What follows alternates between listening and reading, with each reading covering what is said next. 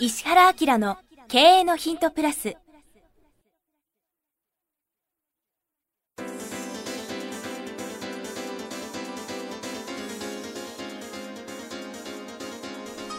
ポッドキャスト石原明の経営のヒントプラスは勝てるビジネスモデルや売れる仕組みの作り方。経営者や起業家が持っておくべき能力とその磨き方。リーダーの育成や強い組織の作り方などについて経営コンサルタントの石原明がリスナーの皆様からのご質問に直接お答えする形でお伝えしていく番組です。企業を継続発展させるためのノウハウを提供する日本経営教育研究所がお届けいたします。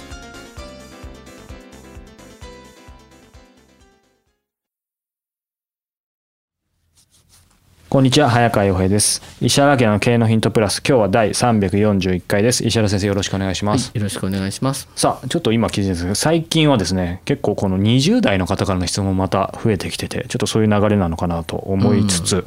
今回はですね20代のセールスの方から頂いています。石原師匠早川師匠こんにちは。第1回リリース時から拝聴している大阪在住の28歳です、えー、すごいですね実はちょこちょこセミナーや勉強会には参加しているのですが、なかなかお声をかけられずにいるちょっぴりシャイな私です。かっこシャイは嘘です。早速ですが本題です。実は今年4月に勤めていた大手クルーズ会社を退職して医療系システムを提供する IT ベンチャーに転職したのですが某大手生命保険会社に勤務している妻を通じた知人からそれならぜひうちに来ないかと誘われました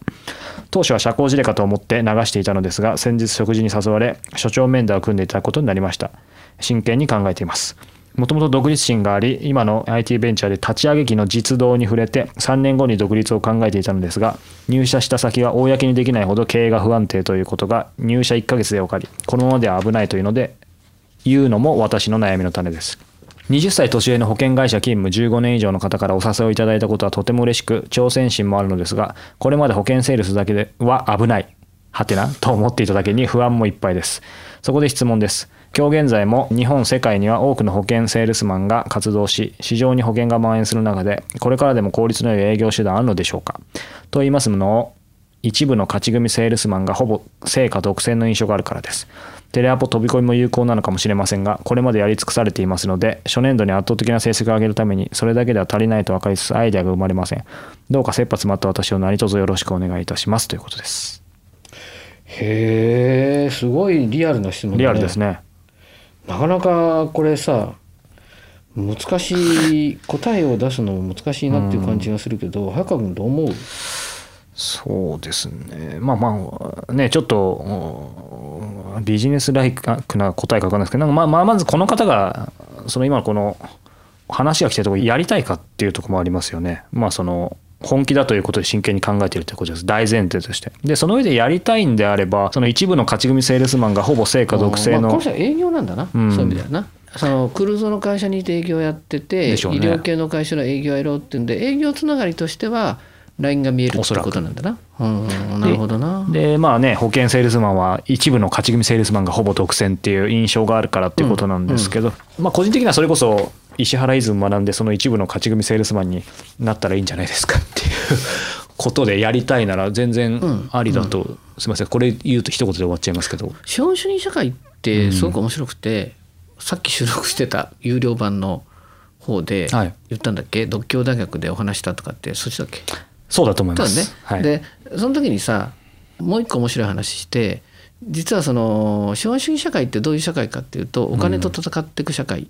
なんだよね。うんはいまあ、ちなみにその独協大学の教授がですねこのポッドキャストのファンで、えー、学生もみんな聞いててくれて、うん、なんかとっても温かい環境の中で受け入れられながら 何喋ったかっていうとテーマとしては大人は楽しいというテーマを話したんだね。でこれあのちょっと詳しく聞きたい方はですねプレミアム。版のプレミアムの方を聞いてちょうど今最新の63回だと思いますけど、ね。はい、後でちょっとねその内容もお話しますけど、うん、その時にあの大人は楽しいって話をしてくれってなって「えなんで?」っつったらなんか社会は暗く見えるらしいんだよね。うん、それで実はみんなが出てく資本主義社会ってどういう社会かっていうとやっぱり完全実力の社会なんだよね。うんうん、なので資本主義社会に出てくるためにはどう考えるかっつったら物事には前半後半があるってことを考えた方がよくて、うん、よくどういう会社に就職したいの？って言った時にみんななんとなくあれじゃない？資本主義社会だから給料がいい方がいいっていう感じになるでしょ、うんうん、だから給料がいいっていうことは確かにいいんだけど、はい、実力で給料取れるんだったらまだしもさ、うん、入社する時にさ給料が高いってことはさ何かっつったら高いなりのなんか理由があるっていうことだよね。そうですね。例えばいろんなサービス業とかあるかもしれないよね。でそのサービス業のカテゴリーの中にも初任給いくらいくらいくらみたいなのがあってさで一番上の階層が初任給18万5,000円ですみたいな。はいはいで20万です23万です、うん、下26万ですってなるとするじゃん。ねまあ、例えば飲食としようかねっていうねでその時にみんなは26万の方がいいんじゃないかって言っちゃうわけだよね。でもよくよく見てみたらその18万しか給料くれないところが客層を見たらさ、うん、超一流の人がいてさ得てして逆にそうだったりしますよね。うん、でなんとか26万のところはもう一般大衆だったりとかするとなるとさ、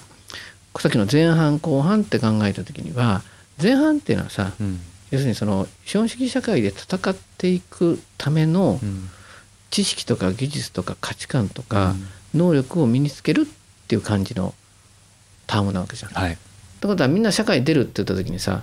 一番最初の給料で選んだってさ問題はその給料で選ぶべきじゃなくて、うん、その経験をしたことによって何が得られるかっていうことで選ばなきゃいけないわけですから、はい、そういう意味ではどんなお客さんと触れ合ってどんな価値観とかって考えたらね、うん、例えば18万のとこ行ったら超一流の人がいるから、うん、超一流の人はどんな思考でさ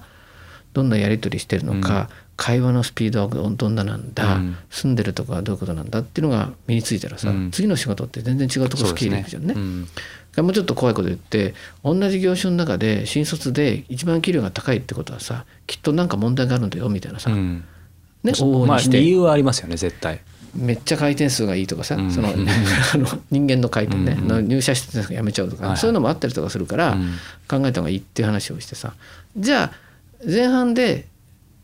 その能力とか知識とか身につけてじゃあ後半ってなったらさ何かあったら身につけた能力で資本主義社会に勝っていくっていうのが、会社勤めしていてもどっか会社転職するあるいは自分で会社を起こすにしても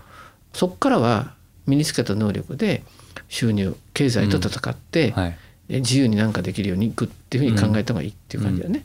だ彼の場合なんか全くそうで、これまで自分が会社勤めしてるっていうことは、まあ、そこで身につけた能力とか知識とかみたいなことが、はい、まあ、ある種積み重なってるんだよね。でも多分この保険の仕事とかさそれはフラットに言うと、個人営業っていうか個人事業っていうことなんで、はい、これ独立って考えた方がいいんだよね。そうですね。だから会社に入社するっていう意味じゃなくて、うん、その資本主義社会に出てって戦うっていうことをこの人が始めるっていうことで、はいはい、だからイメージ的にその準備が自分にできているっていうことを強く自覚してるんだったら選択の中でなくはないかもねっていう感じね。うん。うん、でそこで本当にその行ったからには経営者になって本当の意味で収入を上げるっていうのかな。サラリーマンの収入と会社経営の経営者の収入って最低3倍ぐらいは利益がないと無理それね。サラリーマン時代分かんなかったですけどもその通りですよね、うん、だから誰も助けてくれないから、はい、例えば大手の会社にいれば引っ越しどこでもできるのね、うんうん。まあ、高級レジデンスでも何でもさ銀行に勤めてれば本当にフリーパスだからね。ところがちょっとした例えば賃貸に入ろうとしてもそこが結構しっかりしてるとまあ、最低5年ぐらいは会社やってないと審査そのものにもかかんないとかっていうのがあったりするっていう、借りるのも買うのもできないですよね。そうそこにだから普通に出てくるんだっていうさ信用そのものも全部自分で担保しなくちゃいけないっていうようなことに出てって、うん、恐ろしいけど本当に誰も手伝ってくんないしいい時はいいけど悪い時は全員が去っていくっていうさそういうところに行くわけじゃん。だからそれを考えたら、うん。もう全く準備はできてるぜと。もうあと行くだけと資本主義社会と真っ向自分の力で戦うぞ信用も何も全部つけていくぞっていう気持ちがあるんだったら行った方がいいし、うん、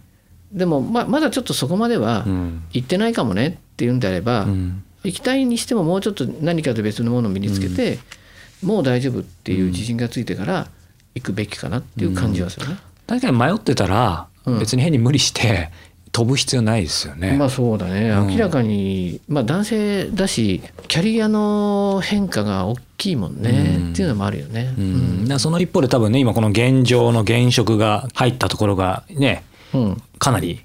まずいので、まあ、それでよりちょっと揺れてるところはあるとは思うんですけどね。で冷静には見ないといけないですよねきっと。まずいってことはさ会社がまずいっていうのと商品がまずいっていうのがあって、うん、商品が何とかするんだったら会社がまずいっていうのはめっちゃチャンスだよね。はいだから自分営業やってるんだったらバンバン売ってしまえば一気に役職上がってって、うん、その事業そのものが僕やってあげましょうかっていうこともできるぐらいの商品力と会社のまずさだったら面白いね。まあ、それがある意味このベンチャーの魅力でもありますよね。全部が全部じゃないにしても。だ、ね,、からまあそういうのも一個考えの中に入れるとかね、うん、うん、まあ、そういうふうに考えて総合的に判断するっていうのがいいんじゃないかな、うん、僕保険の人で素晴らしい人もいっぱい知ってるし、うん険に入ってなんであんなとこ行っちゃったんだろうっつって すっげえ悲観してなんか普通の仕事に戻ってる人もいっぱい知ってるじゃん。ん。でそれは相対的に見てると基本的には行っちゃいけない状況で行ってる人が潰れてるだけだよね。なそこの業界がいい悪いじゃないってことですよね。その会社がいい悪いでもない、だからまず前半後半って考えてもう終わっててこれから戦うとこだって考えたら冷静に考えて営業やってて一番儲かるの保険だからね、うん、あの家よりも大きいもん売るじゃん。確かにでフィーもすごいでしょ、うん、で怖いのはアフターサービスゼロだからね。会社がやってくれるから、うん、だからそういう意味ではものすごく営業力あるんだったら保険は儲かるんじゃないの、うん、もうちょっと頑張ってオフショアの保険とか扱っちゃったらもう死ぬほど儲かるしね。桁が違いますよね。だからもうまさに資本主義的な仕事っていう感じもするからね、まあ、そんなことを考えながら総合的に判断でね、はい、ぜひ判断してください。さあ、そしてですね、先ほどちょろっと触れましたが、ちょうど今日、この配信日の前後に、石原家の経の人プレミアム有料版の方もね、はい、63回、えー、リリースになっていると思いますが、はい、今回メインテーマがね、海外から見た日本の重要性。そうなんだよね、うん、日本から見た海外と、うん、海外から今日本を見ることの重要性か。そう海外の人たちが今日本をどんなふうに冷静に見てるかっていうですね、うん、日本は骨られだって例えられているよっていうちょっと衝撃なショックを受けましたね衝撃な一言とか、はい、例えばアジアの国から今日本は人気何番目かみたいなちょっとこう渋い話もしてるので、聞いてもらったら面白いね。これね先生とまあまあおまけですけど僕も含めてこの数年間のちょっといろいろ実際見た話も入ってますよね。そうだよね。うんなので正直海外って言われてふーんってピンとこない人ほど聞いた方がいいと思いますね。まあ、聞いてるうちに行動変わるかもねっていう感じがしますからね。あとは個人的にはあの注目の企業ビジネスモデル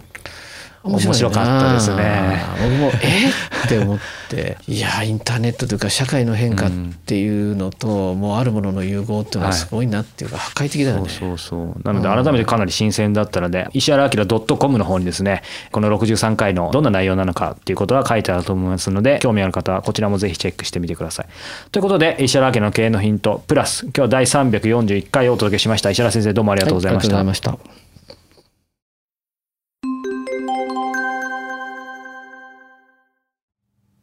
番組よりお知らせがございます。当番組は第1回より無料で公開しておりますが、番組回数の増加により、ポッドキャストの登録数の上限に達したため、iTunes やポッドキャストアプリで、すべての回をお聞きいただくことができなくなっております。ウェブサイトでは第1回からすべての回をお聞きいただけますので、ウェブサイト石原明 .com のポッドキャストのバナーからアクセスしていただき、経営のヒントプラスをお楽しみください。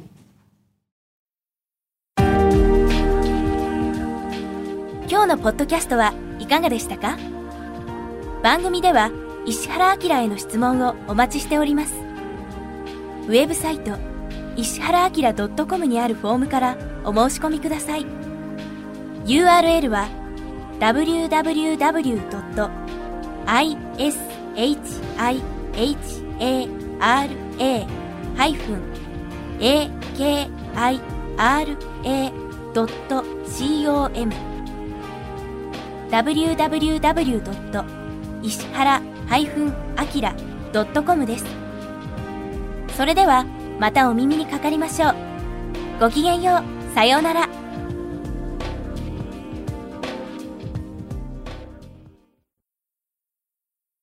この番組は、提供、日本経営教育研究所、プロデュース、キクタス、早川洋平、